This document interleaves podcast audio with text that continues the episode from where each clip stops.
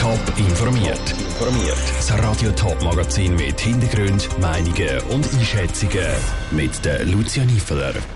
Wie heftig die Debatte zu einer Initiative für das BTS im Grossen Rat Thurgau geführt worden ist und was für Inhalt die Zürcher Staatsanwaltschaft bei ihrem Schlag gegen ein Pedo-Netzwerk gefunden hat, das sind zwei von den Themen im Top informiert. Für den Kanton Thurgau ist es eine ziemliche Überraschung gewesen, wo der Bund seine Pläne für die Nationalstraße präsentiert hat. Die Bodensee-Turtalstrasse BTS hat dort im nächsten Ausbauschritt gefehlt. Das ist jetzt drei Wochen her. Die Gemüter haben sich aber noch nicht beruhigt. Die bürgerlichen Parteien haben jetzt sogar einen Vorstoß im Grossen Rat eingereicht, dass der Kanton Thurgau mit einer Initiative beim Bund für die BTS kämpft. Der Grosse Rat hat am Morgen über den Vorstoß diskutiert. Saskia Scher hat die Debatte mitverfolgt. Es ist ein Thema, das die Thurgauer Gemüter bewegt. Das ist schon während der Volksabstimmung vor zehn Jahren so gewesen und jetzt noch viel mehr. Die Bürgerlichen wollen die Absage vom Bund zur BTS nicht einfach so hinnehmen. Der SVP-Kantonsrat Pascal Schmid findet, es müsse am Volkswillen entsprochen werden und darum bräuchte es diese Initiative. Das Thurgauer Volk hat der Politik vor zehn Jahren einen klaren Auftrag erteilt.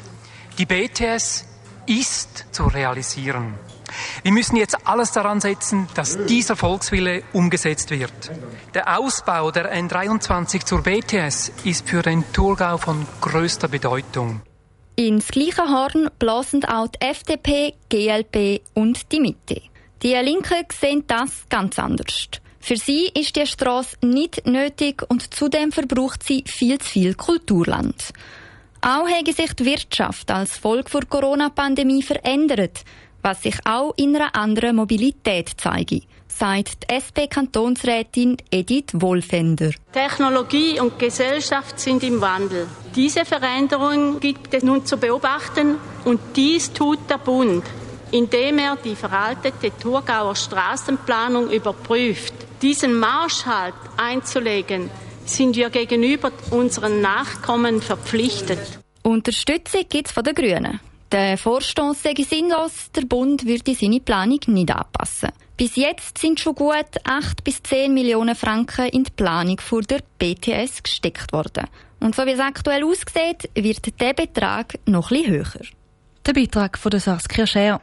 Ob der Kanton Thurgau tatsächlich eine Standesinitiative einreichen muss, ist bis jetzt noch nicht klar.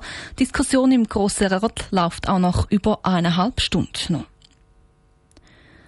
Es gehört wahrscheinlich zu den schlimmsten Albträumen der Eltern, wenn ihre Kinder plötzlich auf Pornoseiten im Internet auftauchen. Die Kantonspolizei Zürich ermittelt darum fleissig gegen die Betreiber von solchen Plattformen und das immer wieder erfolgreich. So auch in den letzten Wochen. Der Kantonspolizei Zürich und der Zürcher Staatsanwaltschaft ist ein gemeinsamer Schlag gegen ein Pedo-Netzwerk gelungen. Weil eine Schreckensseite der Ermittler auf die Schliche gekommen sind, hat Vivian Sasso vom Erich Wenzinger von der Zürcher Staatsanwaltschaft wissen. Der Zürcher Staatsanwaltschaft und der Kantonspolizei ist nach umfangreicher Ermittlung gelungen, zwei Darknet-Plattformen mit pädokriminellen Inhalt zu beschlagnahmen. Und die zwei Plattformen sind heute auf dem Netz genommen worden. Die beiden Plattformen im Darknet haben The Beauty of Boys und The Beehive geheissen und haben sich jeweils auf pornografische Inhalte mit Buben und Mädchen fokussiert. So schockierend das ist, können Sie vielleicht gleich ungefähr erklären, was für Inhalte da mutmaßlich seit mindestens 2017 verbreitet worden sind? Auf den zwei Darknet-Plattformen haben die Benutzer ihre pädophilen Neigungen austauscht. Die Plattformen sind aber auch zur Verbreitung von strafbaren Missbrauchsdarstellungen und auch zum Austausch von Missbrauchserfahrungen und Fantasien mit Minderjährigen genutzt worden. Der Erich Wenzinger von der Zürcher Staatsanwaltschaft im Interview mit der Vivienne Sasso. Auf welche Konsequenzen sich der Betreiber von der beiden Internetseiten muss gefasst machen, kann die Staatsanwaltschaft noch nicht sagen. Momentan läuft das Verfahren gegen den mutmaßlich Hauptverantwortlichen, der schon seit einem knappen Jahr in Untersuchungshaft sitzt. Top informiert, auch als Podcast. Mehr Informationen gibt's auf toponline.ch.